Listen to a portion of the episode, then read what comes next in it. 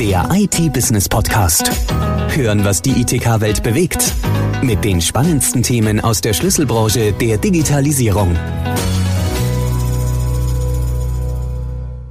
Das goldene Kleid der Helene Fischer. Das ist so ein ganz besonderes goldenes Kleid. Das hat sie irgendwie nur ein einziges Mal getragen. Und dieses Video, um das es da ging, auf dem, es war glaube ich ein Handy von der Datenwiederherstellung, ähm, das wurde vom Fernseher äh, von außen mitgefilmt. Also das heißt, da hat jemand mit einem Handy vorm Fernseher gesessen und hat dieses Video, wo die Helene Fischer äh, mit ihrem speziellen goldenen Kleid aufgetreten ist, äh, abgefilmt. Und dieses Video musste wiederhergestellt werden. Das war total wichtig. Das haben wir auch hinbekommen.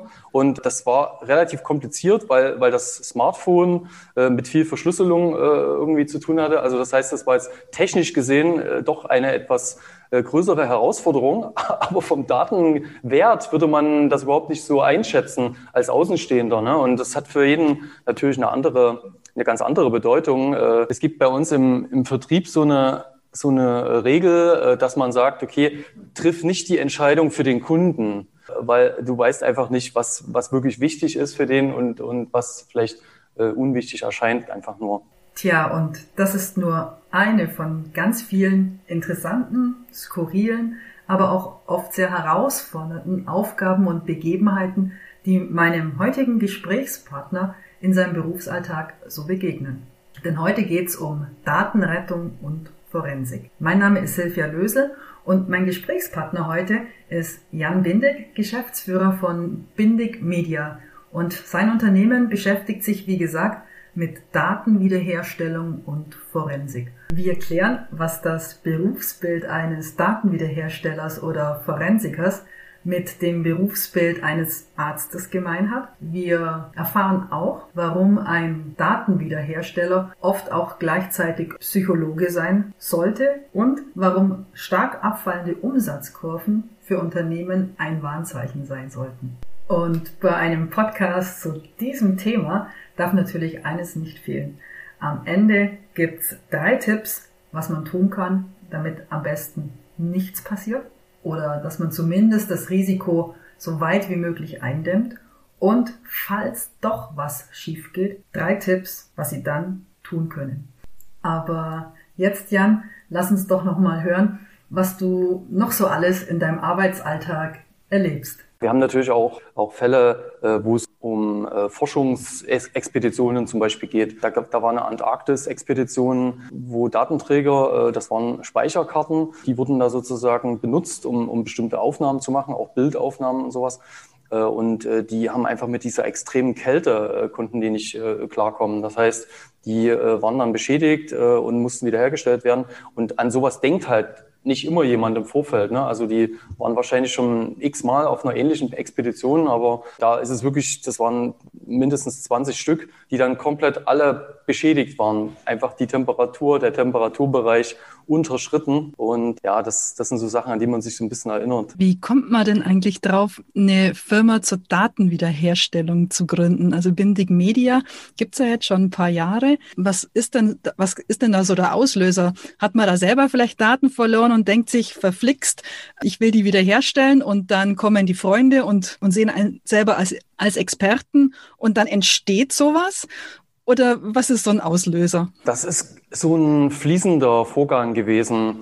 Also wir haben ja auch schon vor äh, wirklich äh, über 15 Jahren im, im Systemhausbereich äh, Projekte auch äh, betreut. Und im Prinzip waren wir wie so ein ganz normales Systemhaus auch aufgestellt und ähm, haben dann ab und an mal diese Berührungspunkte mit diesem Thema Datenverlust gehabt. Natürlich nur bei Neukunden, also nicht bei, bei unseren Bestandskunden mit äh, allen top organisierten Backup-Plänen, sondern das waren meistens äh, kleinere Kunden, wie es heutzutage eigentlich auch noch ist, äh, kleinere äh, im B2B-Bereich, die dann einfach ihre Priorität halt äh, ganz woanders als bei der IT haben und dementsprechend da nicht so äh, sehr darauf geachtet haben. Und hatte man hin und wieder mal so einen Fall und äh, wir hatten damals halt Partner, mit denen wir sowas zusammen dann gemacht haben, wo man, dann, wo man das dann ausgelagert hat einfach. Und in der IT ist man ja immer irgendwie so ein Stück weit auch Problemlöser. Es geht ja irgendwie immer darum, dass irgendwas äh, optimiert werden kann oder vielleicht ein bestehendes Problem gelöst werden kann. Und im Bereich dieser Forensik und Datenwiederherstellung ist es für mich damals auch spannend gewesen, Lösungen einfach mal zu entwickeln, individuelle Lösungen zu entwickeln, die einfach nicht jeder liefern kann weil das wirklich so ein spezielles Thema ist, dass man eben nicht zu jedem IT-Haus um die, um die Ecke gehen kann und sagen kann, okay, mach das jetzt mal. Versuchen zwar viele, aber wenn es da wirklich ums Eingemachte geht, ist es dann doch relativ, äh, trennt sich die Spreu vom Weizen und dann merkt man tatsächlich, dass das ein bisschen Vorarbeit benötigt und ein bisschen Know-how, äh, um da wirklich tiefer einzusteigen. Und so hat sich das dann im Laufe der Jahre einfach entwickelt und wir haben dann irgendwann mal gesagt, okay, wir spezialisieren uns komplett auf das Thema, sind natürlich immer noch auch äh, gut vernetzt, auch in den IT-Netzwerken äh, ja überall mit zugange und ähm, arbeiten dann aber eher als äh, Trusted Advisor, wenn es um so Themen, äh, um klassische IT oder um auch IT-Security-Themen geht, äh, dann versuchen wir dann auch Partner zu finden, die das dann im Anschluss dann auch übernehmen für die Kunden. Also wir haben uns wirklich dann auf das Thema Datenforensik äh, spezialisiert und mittlerweile sind wir da auch führend unterwegs in diesem Thema. Jetzt ähm, hast du es ja schon ein paar Mal erwähnt, das Thema Forensik ist auch ein Teil, in dem ihr unterwegs seid. Also es unterscheidet sich so ein bisschen von Datenwiederherstellung, ist eigentlich ein ganz, ganz anderer Ansatz, den man da treibt. Kannst du da ein bisschen was dazu sagen? Was ist denn Forensik, also in Bezug auf Daten, auf äh, Speicher? Und ähm, wie kommt ihr an die Fälle überhaupt dran? Also genau, äh, wie du gerade gesagt hast, bei der Forensik muss man erstmal unterscheiden, ist es eine Netzwerkforensik äh, oder ist es jetzt wirklich datengetrieben oder datenspeichergetriebene Forensik. Äh, wir äh, sind ganz klar auf diesem Speicherthema, also da, wo wir auch in der Wiederherstellungswelt zu Hause sind, auf dem Speicher, auf den Speicherplattformen.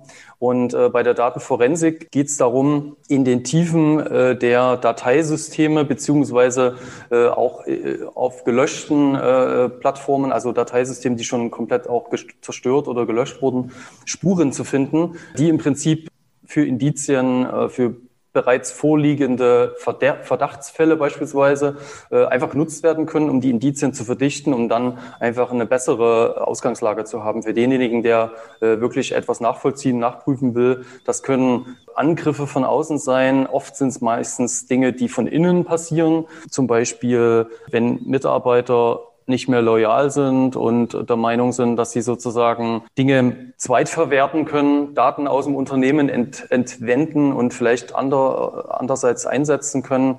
Äh, das äh, merken dann meistens die, ähm, die Unternehmensleitung oder auch Unternehmensberater oder Anwälte von außen, sehen das dann meistens anhand von äh, stark abfallenden Umsatzkurven dass man sozusagen irgendwie merkt, äh, hier ist irgendwas äh, ins Wanken gekommen in dem Unternehmen. Sowas passiert zum Beispiel oft auch bei Übernahmen. Also wenn es Firmen gekauft werden durch andere Unternehmen und Unternehmensgruppen, dann verlassen manchmal auch leitende Angestellte das Unternehmen und die nehmen dann natürlich auch Dinge mit. Also in der Regel sind das gute Netzwerke und Kundenbeziehungen, die sie sowieso im Kopf haben. Aber manchmal sind es auch Daten und dann muss man dann einfach schauen, okay, was ist da genau passiert. Wir gucken da natürlich in die Dateisysteme, versuchen da erstmal auch Daten, Rohdaten wiederherzustellen, äh, die eventuell gelöscht wurden und schauen dann natürlich in jeglichen möglichen Kombinationen, also in die Logdaten, aber auch wirklich im Dateisystem, wurden da irgendwelche Seriennummern, äh, können da irgendwelche Seriennummern gefunden werden von irgendwelchen externen Datenträgern, die zugeordnet werden können, die zu einem bestimmten Zeitpunkt Zeitpunkt kontaktiert oder konnektiert waren und äh, eventuell in Kombination mit einer Videochat-Kommunikation, die auch zur gleichen Zeit stattgefunden hat oder ungefähr zur gleichen Zeit, wo es dann doch um, um eher eindeutige Hinweise geht. Und wenn man das dann zusammenfasst, wir, wir schreiben dann so eine Berichte auch, wo man das sozusagen relativ gut dann auch schlüssig erklären kann. Und dann hat man eigentlich meistens eine ganz gute Situation, um dann mit dem Beschuldigten oder auch mit dem Ermittelnden einfach Klartext zu sprechen und zu sagen, okay, das sieht so aus oder das sieht eher nicht so aus und dann kann man die nächsten Schritte im Zweifelsfall einleiten. Aber meistens ist es so, dass, dass die, die Sachlage so erdrückend ist, dass man da auch gar kein Gericht oder so braucht dafür, sondern das ist dann einfach für denjenigen schon klar, okay, die die haben es rausgefunden, äh, wir müssen uns jetzt einigen, beispielsweise. Klingt für mich so ein bisschen wie, wie so ein ganz großes Puzzle, das sich dann da, wo man so, so Stückchen für Stückchen zusammensammelt und am Ende ergibt sich ein Bild. Und auch wenn vielleicht noch das ein oder andere Detail fehlt, man kann dann schon sagen, so muss es eigentlich gewesen sein, weil die Fakten sind da erdrückend. Ja, auf jeden Fall. Also unser ganzer Alltag ist eigentlich sowas wie ein, wie ein ganz großes Puzzle. Nicht nur in der Forensik, auch in, in der Datenwiederherstellung. Man weiß am Anfang nicht, was einen erwartet. Das ist ja bei einem Puzzle auch so. Ne? Man, man hat da irgendwie einen riesengroßen Berg an kleinen Teilen und äh, weiß auch nicht, wie lange das dauert und äh, das ist bei uns ähnlich. Dementsprechend, das macht es auch immer wieder äh, die Spannung aus. Ne? Also das ist sozusagen den, den Alltag auch interessant, dass man einfach auch im Vorfeld nicht ganz genau weiß, worauf man sich einlässt, muss dann wirklich genau auch in die tiefen Prüfungen gehen, Analyse gehen, um zu schauen, äh, was vermute ich ungefähr, was auf mich hier zukommt an Arbeit und dann kann man dann sozusagen äh, weiter fortfahren. Das bedingt ja auch immer ein ganz, ganz großes Vertrauensverhältnis, das eure Kunden zu euch haben müssen, weil ihr kriegt ja Einblicke dann in Dinge, die vielleicht wirklich Geheimhaltungsstufen, keine Ahnung was haben. Also wirklich dieses Vertrauen der Kunden zu euch auch. Absolut. Je höher das Vertrauen, umso besser, weil wir dann sozusagen auch genau wissen, was hier wirklich passiert ist. Also es geht, geht nicht nur um die Dateninhalte, sondern es geht halt auch um den Verlauf. Ne? Was, was ist wirklich jetzt passiert? Äh, was für Informationen gibt es? Was für Logdaten gibt es vielleicht vom Server? Äh, oder auch äh, Informationen, die man noch so am Rand mitbekommt, wenn es auch um sowas wie Ransomware geht oder so. Wie ist sowas überhaupt entstanden?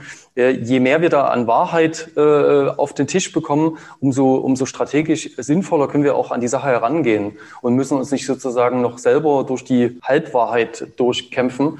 Und äh, das ist sicherlich für viele äh, Kunden auch nicht ganz einfach, äh, weil man vielleicht auch sonst immer die Kontrolle hat über die meisten Themen und jetzt plötzlich äh, in, so einer, in so einer Situation steckt, wo man im Prinzip Hilfe braucht und eben nicht mehr die Kontrolle äh, komplett hat.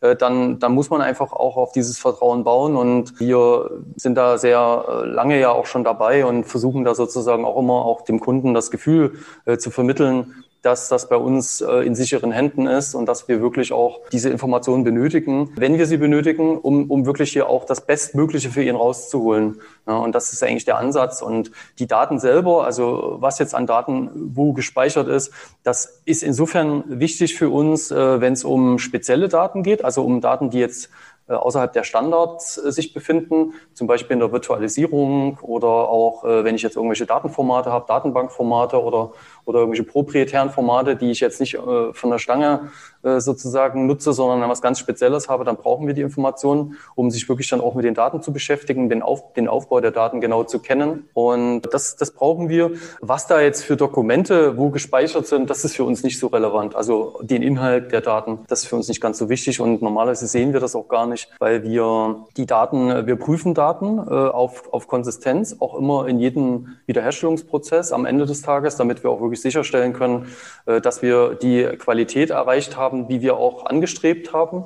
Und das äh, läuft aber alles auf technischer Ebene. Also das ist nicht so, dass da jetzt jemand die ganzen Sachen durchguckt und dann für gut oder schlecht befindet. Wenn Daten geprüft werden, dann immer nur mit dem Kunden oder durch den Kunden allein. Also da haben wir verschiedene Möglichkeiten dann auch äh, von einer Remote-Session angefangen bis zu äh, einem Besuch vor Ort, wo der Kunde dann in der Lage ist, auch seine Daten zu prüfen vorher. Du hast mal im, im Vorgespräch gesagt, das ist ab und zu, fühlt man sich wie bei so einem Arztbesuch. Kannst du das mal erklären, wieso als Arztbesuch? Naja, also das hat der Arztbesuch, insofern, äh, klar, wir sind, wir, wir, wir haben im Prinzip eine, eine Diagnose. Ne? Wir fangen auch mit einer Diagnose an, eine Anamnese sozusagen. Wir müssen rausfinden, äh, was ist passiert, um den Patienten heilen zu können oder um die Daten halt auch äh, wiederherstellen zu können. Das ist das eine. Äh, dann, dann ist natürlich auch äh, das mit der Wahrheit. Äh, beim Arzt ist ja auch so, wenn man dem Arzt nur die Hälfte sagt und, und irgendwie 50 Prozent verschweigt, äh, dann kann es passieren, dass er auch zu einer falschen Diagnose kommt am Ende. Und äh, er mir auch nicht helfen kann. Äh, das ist bei uns nicht immer so, sondern das verzögert nur den Prozess. Und das ist vielleicht beim Arzt auch so. Ne? Man, irgendwann bekommt man es dann schon raus, äh, wenn man das Ganze noch äh, anders durchleuchtet. Aber es dauert halt einfach länger. Und äh, deswegen ist es halt immer gut, wenn man da relativ genau und offen über alles spricht, um sozusagen schnell auf den Punkt zu kommen und möglichst schnell eine Lösung zu finden, die auch zum Ziel führt. Von der Anamnese bis zur Heilung sozusagen. Idealerweise, ja. Ja, genau. genau. Jetzt hast du ja ganz oft schon erzählt, ähm, irgendwelche Festplattenverbunde, die ihr untersucht, dann ähm, da in der Antarktis unterwegs, wahrscheinlich mit Speicherkarten, also sprich alles sehr greifbare Hardware. Mehr und mehr Unternehmen und auch Privatkunden speichern ihre Daten ja in der Cloud. Werdet ihr jetzt dadurch arbeitslos? Gibt es da nichts mehr zu tun? Ja, hoffentlich nicht. ähm, ja, das äh, Cloud gibt's ja nicht erst seit, seit einem Jahr. Äh, mittlerweile ist es ja schon so ein bisschen so ein Standard geworden, wie du auch gesagt hast. Die, ähm, äh, ich würde sagen, die Datenverluste verlagern sich. Also es ist ein bisschen anders geworden, als es vielleicht vor zehn Jahren noch war. Aber Cloud heißt ja nicht immer, ist es sicher, sondern es ist einfach nur anders gespeichert. Also die Daten befinden sich halt an einem zentralen Ort, äh, der normalerweise mit höherer Sorgfalt äh, gewartet wird, als, als das ein lokaler Datenspeicher ist. Aber auch hier kann man das nicht vergeneralisieren. Wir bekommen ja immer wirklich nur die Fälle mit, bei denen irgendwas schiefgegangen ist. Ne? Das heißt, wir können das ja gar nicht so genau einschätzen, äh, wie das im gesamten Bereich jetzt passiert, sondern wir sehen immer nur die Spitze des Eisberges. Und äh, da ist es tatsächlich so, dass wir auch gerade im, im Bereich äh, von Private Cloud-Anwendungen hin und wieder Datenverluste haben, wo wir äh, dann auch im Rechenzentrum direkt die äh, Datenträger uns holen und dann sozusagen äh, auch wieder auf einem ganz normalen Weg analysieren und dann daher auch die Daten wiederherstellen. Also wir hatten letztes Jahr zum Beispiel war eine größere Ransomware-Situation. Äh, also da ging es nicht um, um eine Ransomware direkt, sondern da ging es um eigentlich um individuellen Erpressungsversuch durch Hacker, äh, die sozusagen Daten gelöscht hatten von einem äh, Online-Dienst. Äh, das war verteilt auf insgesamt sechs verschiedene Serversysteme in zwei verschiedenen Rechenzentren in Deutschland. Und denen ist es halt gelungen, auf alle diese Systeme Zugriff zu bekommen, weil die irgendwie so ein bisschen auch miteinander verbunden waren, auch durch die Backup-Strategien und so weiter. Und äh, genau, da waren die ganzen Daten komplett gelöscht. Das heißt, alles lag in der Cloud. Backups waren auch in der Cloud, komplett gelöscht. Wir haben es äh, wiederherstellen können. Das ging speziell um Datenbanken aus diesen Systemen. Und ja, man kann es nicht genau äh, sagen, wohin die Reise geht. Auf jeden Fall äh, wird es im privaten Umfeld äh, gibt es auch immer noch, gerade in Deutschland, äh, teilweise auch Berührungsängste mit dem Thema Cloud, was wir auch mitbekommen, weil man sich teilweise auch wirklich wundert, äh, warum Daten überhaupt nicht gesichert werden oder warum die nicht synchronisiert wurden mit irgendeinem Public-Dienstleister. Aber manche Menschen wollen einfach ihre Bilder nicht mit Google synchronisieren. Das gibt's einfach. Und äh, das spielt uns natürlich in dieser Situation so ein bisschen in die Karten, weil man natürlich dann noch äh, eine Berechtigung hat, die Daten wiederherzustellen. Aber auch wenn das nicht mehr so wäre, gäbe es immer noch genug andere Situationen, äh, wo einfach aufgrund von menschlichen Fehlern beispielsweise äh, Dinge passieren, die eigentlich nicht passieren dürften normalerweise. Sprich, am Ende sitzt da immer noch ein Mensch davor, egal ob da eine Festplatte dahinter liegt oder die Cloud. Und wenn was passiert, also wenn Unternehmen oder Privatkunden ihre Daten verlieren, dann gibt's meistens, sage ich mal, eher menschliche Gründe dafür, oder? Kann man das so sagen? Unbedingt, ja. Also das ist einer der Hauptgründe äh, beim Datenverlust, äh, gerade jetzt im, im B2B-Bereich, dass man sozusagen einfach Dinge übersehen hat oder dass gerade mitten in einem Projekt, mitten in einer Migration von einem alten System auf ein neues System beispielsweise Daten verloren gehen und dass die so eine hohe Relevanz haben, auch zeitliche Relevanz, dass bereits ein halber oder ein Tag äh, an fehlenden Backups schon ausreicht, äh, um mir einen Schaden zu erzeugen, der sozusagen höher ist, als äh, die Kosten einer Wiederherstellung wären. Und äh, dementsprechend, äh, das sieht von außen immer nicht so groß aus, aber für die Betroffenen ist es natürlich immer ne, so eine Verflechtung auch. Äh, man ist so abhängig von den Daten heutzutage. Und äh, gerade wenn ich im Industriebereich bin, äh, Zulieferer bin mit irgendeinem Bauteil, was wirklich äh, on demand geliefert werden muss und meine Lagersysteme plötzlich nicht mehr stimmen, dann kommt das ganze System durcheinander. Und das ist alles so fein getuned, äh, dass wirklich dann ein halber Tag schon ausreicht, äh, und das kann gar keiner manuell mehr ausgleichen. Also da müssen die Daten natürlich dann wieder her. Äh, normalerweise ist, ist sowas wirklich gut gesichert, aber es gibt halt immer die Situation, ne? Es gibt manchmal auch unzufriedene Mitarbeiter, die, die gar nicht unbedingt mutwillig, aber manchmal auch einfach nicht sauber übergeben. Also die haben, die haben das Unternehmen verlassen vor ein paar Wochen, äh, haben das aber nicht sauber übergeben und äh, dementsprechend ist da auch viel Unklarheit für die, für die IT-Administration, wenn es überhaupt eine gibt in dem Unternehmen. Und dann äh, gibt es manchmal Systeme, also äh, wir hatten auch mal eine Situation, äh, das ist ein, ein DAX-Unternehmen auch gewesen in Deutschland, die hatten ein, äh, ich muss das mal ein bisschen vorsichtig formulieren, dass man nicht gleich weiß, worum es geht.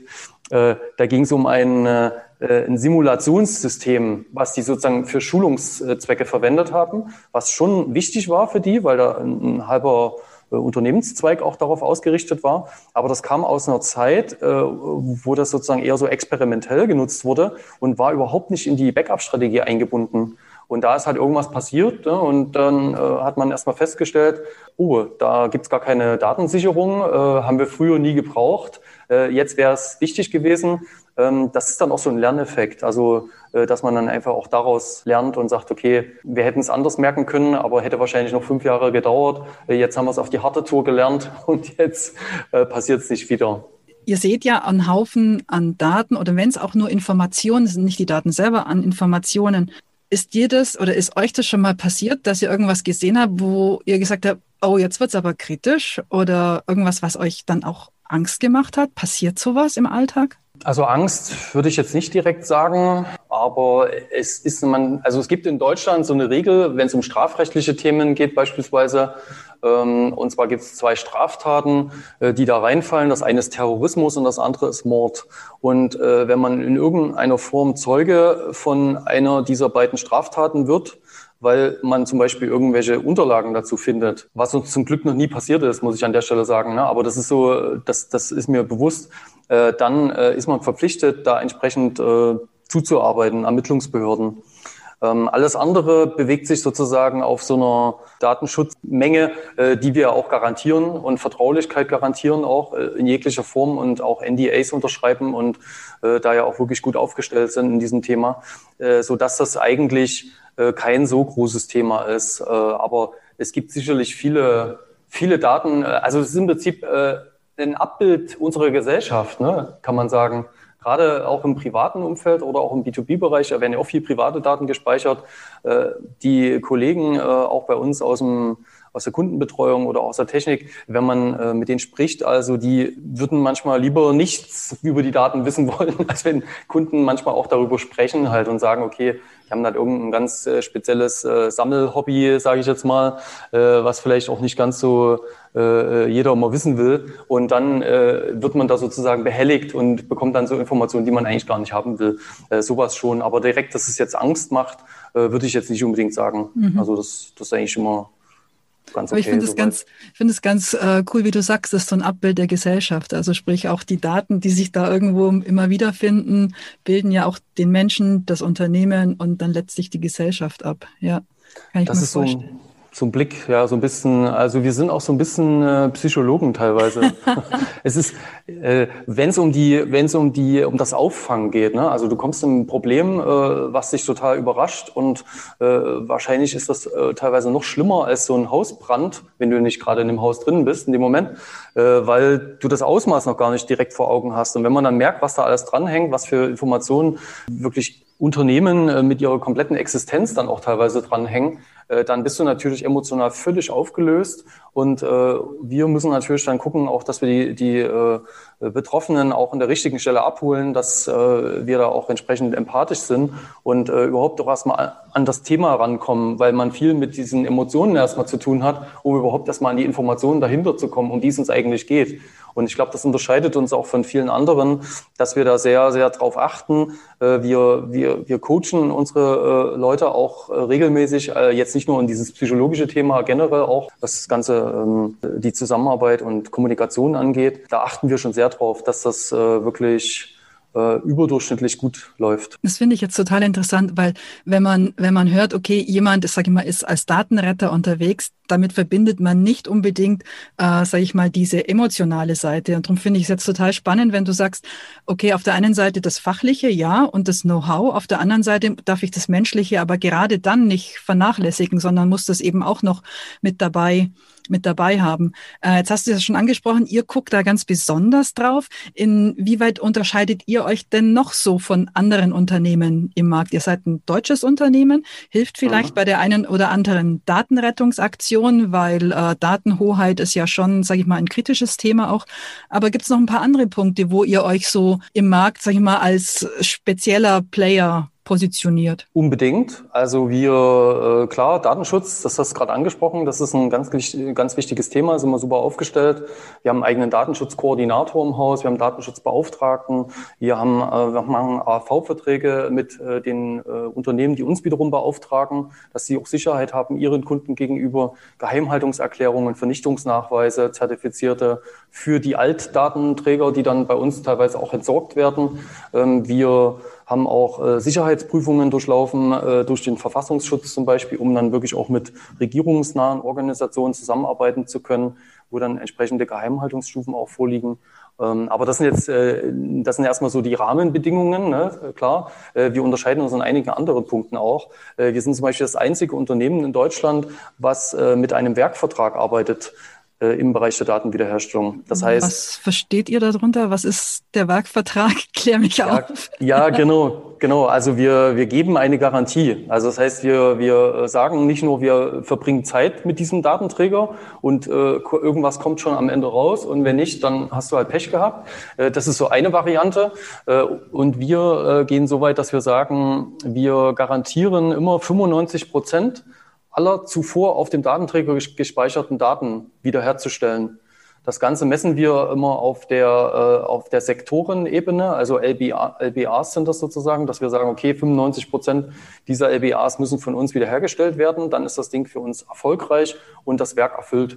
Und äh, das ist, glaube ich, auch im deutschen Mittelstand äh, eine ganz, ganz wichtige Nummer, dass man, dass man Verlässlichkeit auch äh, mitbringt und dass man da auch äh, sich auf die Dinge verlassen kann, die man vereinbart und äh, das Ganze auch vertraglich regelt. Also das ist ein ganz großes Alleinstellungsmerkmal von uns. Dann haben wir, äh, was auch viele nicht haben, also das sind wir nicht die einzigen, aber das, das haben nicht viele, äh, eine eigene Entwicklungsabteilung. Das heißt, wir haben äh, ein paar Kollegen, die sich den ganzen Tag mit nichts anderem beschäftigen, außer zu entwickeln. Also was entwickeln die dann? Äh, genau, das sozusagen das Gegenteil von entwickeln. Wir, wir, wir machen das Reverse Engineering, also wir entwickeln Dinge äh, zurück, wir zäumen das Pferd von hinten auf sozusagen und finden, äh, finden heraus, wie äh, Firmware äh, zum Beispiel aufgebaut ist von neuen Datenträgern oder wie bestimmte äh, generell Technologie halt aufgebaut ist, äh, auch auf ähm, Low-Level-Bereich. Also da werden dann auch wirklich Ströme gemessen oder so. Man fängt da sehr, sehr weit unten an, um wirklich herauszufinden, äh, wie funktioniert das, äh, dieses Speichergerät und wie kann ich da sozusagen auch irgendwann mal wieder an Daten kommen. Weil wenn ein Kunde oder wenn ein Fall kommt mit einem neuen Datenträger, das sind meistens neue Datenträger, dann äh, muss ich zumindest schon mal eine Ahnung haben, in welche Richtung das Ganze geht und äh, sollte nicht unbedingt erst dann anfangen, mich mit dem Thema komplett zu beschäftigen, weil äh, da geht viel Zeit drauf. Äh, das ist äh, sehr aufwendig und ähm, äh, da sind wir halt meistens ganz gut vorbereitet und können dann entsprechend dann auch schon auf die Dinge eingehen und können das auch schon einschätzen im Vorfeld. Wir wissen dann, okay, das ist, eine, äh, das ist ein Controller äh, von der SSD, der etwas äh, komplizierter ist. Also der ist so stark verschlüsselt, die, die Kommunikation zwischen dem Controller und den Speicherzellen, dass wir hier keine großen Chancen sehen. Äh, wir würden es vielleicht trotzdem versuchen, aber wir sind da auch sehr offen und ehrlich äh, und, und geben da auch so eine ja, so eine Wahrscheinlichkeit auch ab und sagen, okay, das wird so eine 50-50-Nummer und wenn äh, wenn sich derjenige darauf einlassen will, dann, dann machen wir das. Ansonsten kann man sich da auch dagegen entscheiden an der Stelle.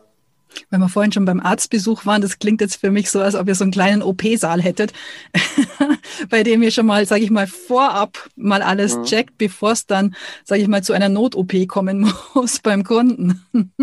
äh, genau, also das, äh, der, der, das, der Wissenspool oder das äh, Know-how bei uns äh, muss einfach auch äh, permanent immer gepflegt und aufgebaut werden. Also man kann nicht nur immer reaktiv arbeiten, sondern wir müssen auch proaktiv sein und müssen da entsprechend Dinge vorhalten. Also ich finde, das klingt nach einem total spannenden Berufsbild eigentlich. Eins, mit dem ich so dem vorher eigentlich gar nicht gerechnet hätte, weil ich dachte, da sitzen jetzt so die Techies, die Nerds und die Nerds. Genau, ja. gucken da mal, dass sie irgendwelche Daten aus irgendwelchen, aus den Tiefen der äh, RAID-Verbunde rausbekommen, aber dass das sehr viel eben mit Kommunikation, mit ähm, Vertrauen, mit Zusammenarbeit hinsichtlich Partner, hinsichtlich Kunden zu tun hat. Das kristallisiert sich jetzt ja erstmal durch das Gespräch raus. Also dank dir für die, für die Einblicke. Ja. Vielleicht kannst du mh, so als Giveaway für die Partner und für die Endkunden, vielleicht hast du so Top drei Ratschläge, wie kann ich denn Datenverlust vermeiden? Mal so ganz grob einfach, hau mal raus, drei so Tipps. Ja, klar. Ähm, also das eine ist natürlich Datensicherung. Ne? Das äh, kein Backup, kein Mitleid ist ja immer so ein klassischer Foreneintrag. Den kannte ich noch nicht, danke. genau, kein Backup, kein Mitleid. Das sagen wir natürlich nicht, weil äh, wir profitieren ja irgendwo auch davon. Aber Datensicherung ist natürlich das eine. Dann äh, ein IT-Sicherheitskonzept. Da gehört die Datensicherung mit rein, aber grundsätzlich auch die, die Prozesse, äh, die sozusagen generell ja zum Schutz der Daten auch äh, mit äh, vorhanden sein sollten. Das heißt, ein Sicherheitskonzept brauche ich im Unternehmen. Und äh, dann sollte ich das Thema IT-Security äh, proaktiv angehen. Also nicht nur, wenn irgendwas passiert, sondern wirklich proaktiv äh, ein Budget dafür bereithalten, vielleicht auch eine kleine Zertifizierung machen. Äh, es gibt da jetzt aktuell so eine ganz neue, eine neue Zertifizierungsstufe vom VDS, äh, diese 10.005 und äh, da hat man ja sozusagen mit ganz, ganz kleinen Hürden, kann man auch im kleineren Mittelstand schon so eine kleine Zertifizierung erreichen, wo man sich zumindest erstmal mit den Basics auseinandergesetzt hat. Und da ist, gehört auch natürlich das Thema Datenverlust auch mit dazu oder Datenschutz, Datensicherung und äh, vor allen Dingen auch Workflows. Was passiert, wenn irgendwas passiert? Ne? Also was mache ich dann? Äh, das sind ja ganz, ganz wichtige Kriterien, um eben nicht in diese emotionale Situation zu kommen. Oh, damit hätte ich jetzt gar nicht gerechnet, was, was passiert jetzt? Ne? Und dann bin ich so komplett am Ende. Also das so diese drei Sachen, Datensicherheit, Datensicherung, Sicherheitskonzept und äh, äh IT-Security generell proaktiv zu sehen, würde ich mal so empfehlen. Wenn es jetzt trotzdem zum, zum Super-GAU gekommen ist und ich habe den Datenverlust, was sind die ersten drei Schritte, die ich auf jeden Fall machen sollte? Das Wichtigste, was man immer machen oder beachten sollte, ist keine Experimente an originalen Datenträgern. Es gibt ja wirklich viele Kollegen in der IT auch, äh, die auch berechtigt da hin und wieder auch äh, das eine oder andere vielleicht sogar selber hinbekommen könnten, weil sie auch die Erfahrung haben und da vielleicht auch äh, disruptive Denkansätze haben, um da vielleicht auch auf andere Wegen, auf anderen Wegen an Daten wiederzukommen. Aber äh, was halt sehr, sehr oft gemacht wird und was ich auf jeden Fall immer vermeiden würde, wären äh, sozusagen Arbeiten an Originaldatenträger. Also immer, wenn die Datenträger nicht komplett kaputt sind, äh, Kopien anfertigen, bitweise Kopien anfertigen, um dann irgendwas zu probieren. Und dann kann man immer noch zu einem Datenretter gehen und kann sagen, okay, wir haben es nicht hinbekommen, äh, schau du nochmal drauf, wenn es nicht so zeitkritisch ist. Ähm, dazu gehört auch, dass die, äh, dass Festplatten in dem Falle auf keinen Fall geöffnet werden sollten.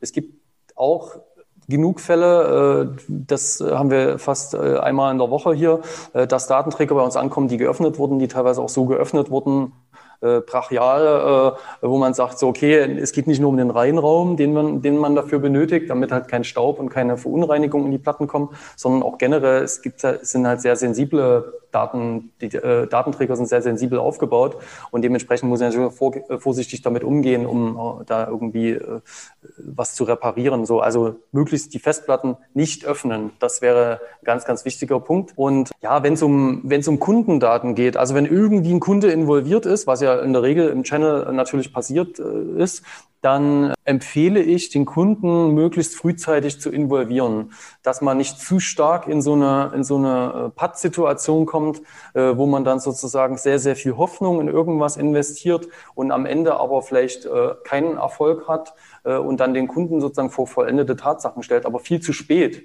weil Ne, manchmal wäre es besser, ehrlich äh, mit dem Kunden zu sprechen und zu sagen, okay, äh, hier ist was passiert, äh, hier haben wir vielleicht auch selber eine gewisse Verantwortung mitzutragen. Äh, wir haben aber eventuell eine Lösung lass uns mal drüber sprechen. Das, das ist eine ganz wichtige äh, Sache, die ich empfehlen würde, äh, weil dann kann man auch einen Kunden abholen. Äh, es ist, wie gesagt, menschlich, Fehler zu machen und äh, das versteht auch jeder. Und äh, wenn das nicht um komplette Existenz geht, kann man da auch meistens eine Lösung finden. Und wir sind da auch immer bereit. Also wenn es ein langjähriger Partner oder überhaupt ein äh, Unternehmen in so einer Bredouille steckt, dann versuchen wir auch immer Lösungen zu finden, die irgendwie passen, so damit wir irgendwie da äh, alle äh, halbwegs heil da rauskommen aus der Nummer. genau. Also frühzeitig den Kunden involvieren, möglichst ehrlich äh, über, den, äh, über den Sachverhalt sprechen, um dann sozusagen auf einem äh, auf Augenhöhe Lösungen zu entwickeln, äh, weil manchmal haben auch die Kunden gute Ideen äh, und da kann man sozusagen ganz, ganz anders vorgehen, als wenn das sozusagen alles so verdeckt läuft und der das nicht wissen darf und am Ende eigentlich überhaupt nichts mitbekommt, weil Daten wurden wiederhergestellt, Kunde weiß gar nichts davon und irgendjemand hat es zwar bezahlt, aber ne, das kann man auch machen, wenn man sich relativ sicher ist, aber wenn es eben äh, gerade so ein bisschen größeres Problem ist, sollte man da versuchen, den, die Ehrlichkeit äh, walten zu lassen. Cool. Vielen Dank für die Tipps. Ich glaube, das hilft sehr vielen sehr viel weiter. Vor allem es sind, es klingt oft sehr einfach, aber ich glaube, dass man sich das ganz oft, also viele Endanwender und auch viele Unternehmen müssen sich das wirklich erstmal bewusst machen und eben nicht erst reagieren, wenn schon was passiert ist, sondern vieles davon kann man ja wirklich aktiv zumindest vorbereiten. Ich meine, passieren wird immer irgendwas, da brauchen wir uns nichts vormachen und ihr werdet bestimmt nicht arbeitslos, wenn ich das so höre. Und vor allem, was ich echt spannend fand, danke für die tollen Einblicke in dieses, in dieses Feld der Datenwiederherstellung und Forensik. Ja, also, gerne. Hm. Mir hat es total viel Spaß gemacht. Danke, Jan. Vielen Dank, mir auch. Äh, und ja, hoffen wir, dass, äh, dass wir sozusagen ein paar wichtige äh, Botschaften transportieren konnten. Der IT-Business Podcast. Hören, was die ITK-Welt bewegt. Der Audiopool mit den spannendsten Themen aus der Schlüsselbranche der Digitalisierung. Jetzt abonnieren auf Spotify, Soundcloud, YouTube, Deezer und iTunes.